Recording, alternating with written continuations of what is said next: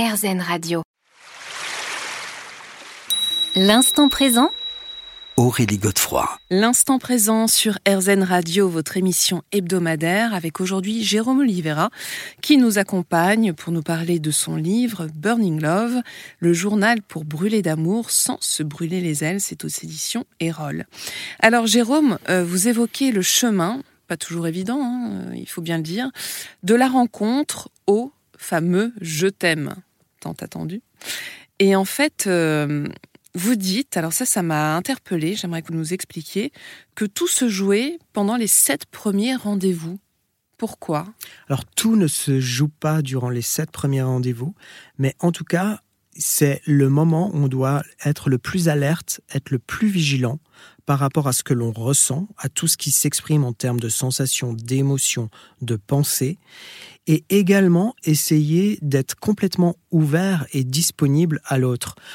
Aujourd'hui, on vit dans une société où on revendique une liberté d'expression, et je pense que, par exemple, quand on rencontre l'autre pendant les sept premières rencontres, euh, il faudrait développer une liberté d'écoute, être très attentif à l'autre et pouvoir l'accueillir finalement, pour pouvoir le comprendre et pouvoir le saisir d'une certaine façon sans entrer dans un récit, mmh. dans une écriture, dans une histoire, dans un fantasme, dans quelque chose finalement qui nous déconnecte de ce que l'on vit véritablement à ce moment-là. Et c'est un peu là le danger, d'une certaine façon. C'est-à-dire de faire fausse route Mm. pour, euh, alors peut-être pour rien. En plaquant des croyances. Euh. Exactement, en, en, faisant des projections, en s'inventant des choses qui finalement, 30 ans plus tard, euh, on découvre que finalement on était complètement à côté de la plaque et qu'on ne connaissait pas l'autre. Mm. Alors, on ne va pas découvrir l'autre dans sa globalité durant les sept premiers rendez-vous, mais on peut être tout à fait attentif à toutes les informations euh, que l'on peut ressentir à ce moment-là. Et, et pourquoi Qu'elles soient positives, oui, ça c'est intéressant. Pourquoi 7 Mais déjà, euh, être attentif à tout ce qu'on ressent, que ce soit positif ou négatif. Hein. Absolument, absolument. Euh, est-ce que par exemple, il y a des choses qui tout de suite doivent nous mettre la puce à l'oreille qui, et qui doivent être rédhibitoires La souffrance. Oui. Toutes les nuances de souffrance qui peuvent s'exprimer euh, en nous. Ça peut aller de la tristesse jusqu'à la peur, à l'angoisse euh, ou un état de manque. Mhm. Euh, ça peut être le moment aussi où on parle beaucoup de manipulation, de perversion dans les relations et tout cela. sans aller dans des extrêmes qui seraient pathologiques, en tout cas, c'est un jeu euh, qui se présente à nous à travers les relations humaines, et elles sont souvent à l'œuvre finalement dès les premiers rendez-vous, sans qu'on s'en rende compte. Mhm. finalement, il y a quelque chose qu'on abandonne à l'autre ou que l'on prend à l'autre, mhm. euh, malgré soi, mhm. qu'on ne voit pas. Sachant que s'expriment à ce moment-là souvent des choses très très intimes qui remontent à très très loin, qui, ont, qui peuvent être, euh, comme on, l'a évoqué précédemment, dans les, dans les relations qui se sont jouées euh, euh, à travers les premières relations, l'entourage proche, mais également l'adolescence, les mm. premières amours, mm. où beaucoup de gens ont été blessés ou ont eu peur et tout ça. Et finalement, c'est des choses qu'on a installées, qu'on rejoue bien plus tard.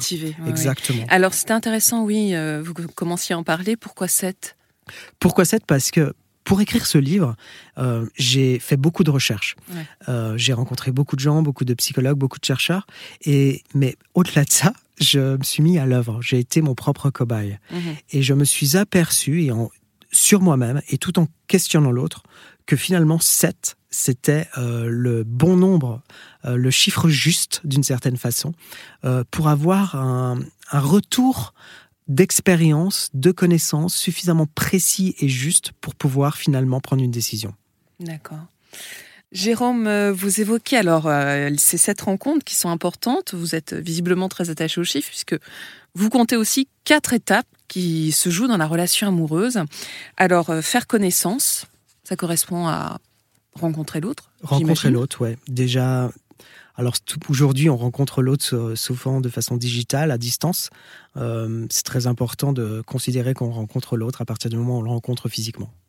La poursuite de l'idéal? La poursuite de l'idéal, c'est euh, alors justement c'est euh, la, propre définition que l'on va s'accorder à ce moment-là au sujet de l'amour, de, de, la relation amoureuse et du couple. Qu'est-ce qu'on met sur la relation et qu'on aurait envie de vivre avec l'autre ou bien dans un idéal? De l'autre. Et alors là, ça se complique, la chute inévitable.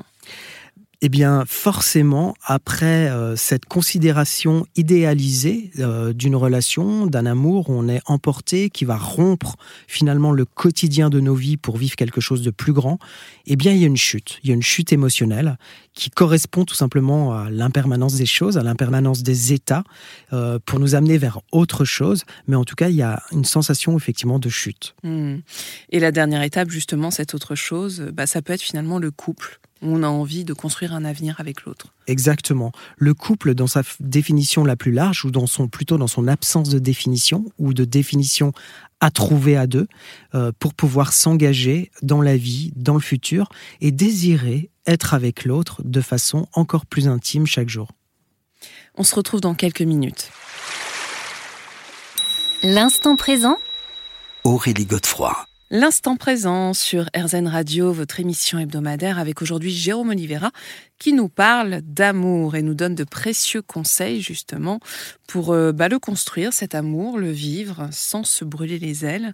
Alors euh, j'aimerais qu'on évoque l'importance des valeurs qui sont essentielles dans toute construction amoureuse. C'est important pour vous, Jérôme. Sachant que les valeurs sont vivantes, c'est pas quelque chose d'inscrit dans le mm. marbre, c'est pas une constitution, euh, encore que les constitutions peuvent évoluer, se changer, se transformer. Mais euh, les valeurs sont vivantes, elles sont euh, à réécrire en permanence par rapport à ce que l'on vit et ce que l'on connaît de soi et cette connaissance est également vivante. Mais, mais effectivement, c'est quelque chose de très très important parce que c'est finalement le socle à partir duquel on va pouvoir ériger toute forme de relation, pas seulement amoureuse, mais toute forme de lien avec les autres et dans tous les domaines de notre vie. Mm. C'est très important de savoir où on se situe, ce qui est juste pour soi et pas juste. Et là-dedans, dans les valeurs, euh, il n'y a aucune connotation morale. Il ne s'agit pas de bien ou de mal, euh, ni de construction ou de destruction. C'est juste euh, ce qui nous correspond ce qui nous fait du bien, ce qui nous construit intérieurement et qui nous donne envie d'être avec les autres, d'être avec l'autre et de tisser des liens. Hmm. Alors j'aimerais qu'on revienne sur euh, un aspect très très important qui est le lien d'attachement. On, l'a déjà évoqué un peu tout à l'heure. Euh, comment vous le, vous le définissez et en quoi est-ce qu'il conditionne notre vie amoureuse d'après vous? Alors le lien d'attachement pour moi euh, est concomitant au lien d'amour. Mhm. Et le point commun entre l'attachement et l'amour, c'est le lien. En gros, il ne peut pas avoir de lien d'amour sans lien d'attachement. Moi, j'y crois pas trop, même si je sais qu'il y a tout un courant spirituel euh, qui vise euh, le détachement d'une certaine façon, ou l'amour euh, de façon détachée, ou une forme de renoncement aux choses. je pense que à partir du moment où on est en lien, cela présuppose d'une certaine façon l'activation, même inconsciente, euh, d'une forme d'attachement. Euh, oui, c'est biologique. Hein. C'est biologique parce que l'être humain euh, est un être de territoire. il se compose lui-même en tant que territoire et la relation qu'il va avoir avec les autres, au-delà de la matière, va être d'une certaine façon un territoire qu'il va conquérir, qu'il va explorer, qu'il va créer. Mm. Mais c'est sous forme de, de, territoire et donc quelque part euh, de possession. Je crois que le lien que l'on a avec les choses, avec la matière ou avec la propriété privée n'est pas né comme ça par hasard ou euh, comme ça euh, mm. une idée philosophique. Je pense que ça correspond parfaitement en réalité à la biologie de l'être humain, à ce qu'est l'être humain. Mm-hmm. Alors, vous classifiez différentes formes d'attachement. Alors, on va commencer par l'attachement apaisé c'est le plus rare. Oui. C'est le, c'est ce, ce, vers quoi on devrait tendre. C'est pas euh, une, un non-attachement, mais c'est un attachement avec lequel on est clair, au clair, avec l'autre. En euh, paix. En paix, complètement, c'est cela. Où euh, finalement, ça ne veut pas dire que toutes les, les blessures qui ont pu structurer la forme première de l'attachement primordial qui va s'exprimer ensuite dans le lien en toute chose, et encore plus avec le lien amoureux parce que c'est le lien le plus sensible, euh, ça ne veut pas dire qu'ils ne seront plus présents, mais ça veut dire qu'on euh, va en avoir conscience. Ils vont simplement apparaître au moment présent, à notre champ de conscience, et on va pouvoir tout simplement, non pas euh, forcément le censurer, mais pouvoir simplement le l'exprimer ou être tranquille avec ça. On se retrouve dans quelques instants, Jérôme Oliveira, pour explorer justement les autres formes d'attachement. L'instant présent Aurélie Godefroy. L'instant présent sur RZN Radio, votre émission hebdomadaire, avec aujourd'hui Jérôme Oliveira, qui vient nous parler de son livre Burning Love, le journal pour brûler d'amour sans se brûler les ailes. Alors, qui dit amour dit attachement. On a exploré dans la partie précédente l'attachement apaisé. J'aimerais que justement vous nous parliez de son contraire, l'attachement non apaisé, Jérôme. Alors l'attachement non apaisé, ben, en fait c'est le plus courant. c'est celui euh, qui se joue finalement euh, à notre insu dans toutes les relations humaines et euh, que l'on va souvent confondre avec l'amour. on va associer finalement l'amour à une souffrance alors qu'en réalité ce qui va s'exprimer à ce moment-là dans cette souffrance, c'est justement un attachement qui va être inconscient, mal vécu et qui va nous faire souffrir et qui, s'est structuré finalement euh, dès nos premiers liens, mais qui va également pouvoir euh, être réactivé et se, et se restructurer d'une certaine façon et qui jusqu'à nous faire très très mal, jusqu'à euh, finalement prendre la forme ou la sensation d'une brûlure intérieure au moment de l'adolescence. On dit mhm. souvent que tout se joue au moment de l'enfance, alors qu'en réalité on parle souvent de tendre enfance, on dit rarement une tendre adolescence parce que mm. justement c'est pas tendre l'adolescence et toute, toute l'activation finalement de ces liens d'attachement que l'on va avoir à travers les amis, euh, cet élargissement au-delà de notre famille et puis les premiers attachements amoureux vont également conditionner beaucoup euh, notre être et, les, et la manière dont on va rejouer ces liens d'attachement euh, plus tard, euh, plus adultes. Et, euh, et, donc, par exemple, je vais citer deux formes de liens d'attachement souffrance mhm. qui vont s'exprimer dans la relation amoureuse, qui va être, par exemple, une réaction soit de fuite ou justement l'attachement. Donc ça, c'est l'évitant, la fuite? C'est ça, exactement. On va chercher à éviter finalement l'autre ou la relation amoureuse, mais ce qu'on va éviter en vérité, c'est mhm. finalement de, l'émotion, la sensation d'amour, parce qu'elle va nous faire peur, mhm. parce que justement va s'exprimer à travers cela un lien et un lien d'attachement. Mhm. Et, ça, c'est très angoissant pour beaucoup de gens, et, c'est pour ça qu'il peut y avoir des, réactions de fuite euh, ou d'évitement qui peuvent. On parle beaucoup de ghosting, par exemple, euh, en ce moment sur euh, les réseaux sociaux. C'est une forme. Alors là, typiquement de liens d'attachement euh, fuyants, évitants. On va avoir. Puis un petit peu l'âge, disons-le, non?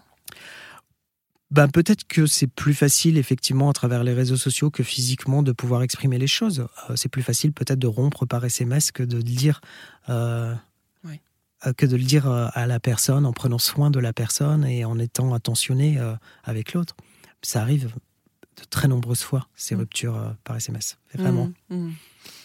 Euh, donc ça, c'est le, c'est l'évitant. Le deuxième exemple que vous vouliez nous, nous livrer, c'est lequel? Euh, L'autre exemple concernait une forme d'attachement, euh, au contraire, qui va être beaucoup plus engagé et qui va, de façon extrême, pouvoir conduire à des formes que, l'on, que, beaucoup de gens ont pu rencontrer, une forme de, de, de dépendance affective, qui peut aussi s'exprimer à travers la jalousie et des formes, alors plus pathologique, mais beaucoup plus extrême sur le spectre de l'attachement, qui pourrait être l'emprise, mhm. euh, euh, où, là, on va chercher finalement quelque part à, à posséder l'autre, de peur qu'il ne nous fuit, de peur que...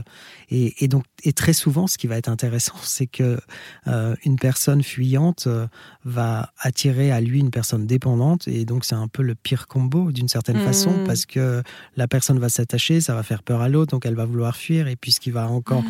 euh, engager des sentiments encore plus animés, encore plus brûlants de la part de l'autre, et, et, donc ça va être une relation de souffrance. Mmh. Et tant qu'on n'a pas compris que ce qui se jouait n'était pas la question de l'autre en tant que tel, mais ce lien d'attachement, comment il s'exprime, pourquoi il s'exprime, ce lien fera souffrir en amour. Hmm.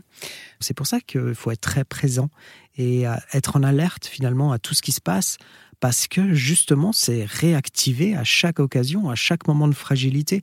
Et la vie nous offre euh, plein de moments fragiles qui peuvent être des cadeaux d'une certaine façon, parce que c'est autant de moments pour en prendre conscience. Mm. Euh, mais si on n'en prend pas conscience, si on est uniquement dans l'émotion, le vécu de cette émotion. Et dans la réaction. Et dans la réaction, en fait, ce qui va s'exprimer à ce moment-là, c'est euh, des reproches à l'autre ou des reproches à soi, mais on va pas du tout avoir le discernement d'une certaine façon, cette connaissance de soi suffisamment fort pour pouvoir vivre tranquillement, calmement cette forme d'attachement à l'autre. On se retrouve dans quelques minutes.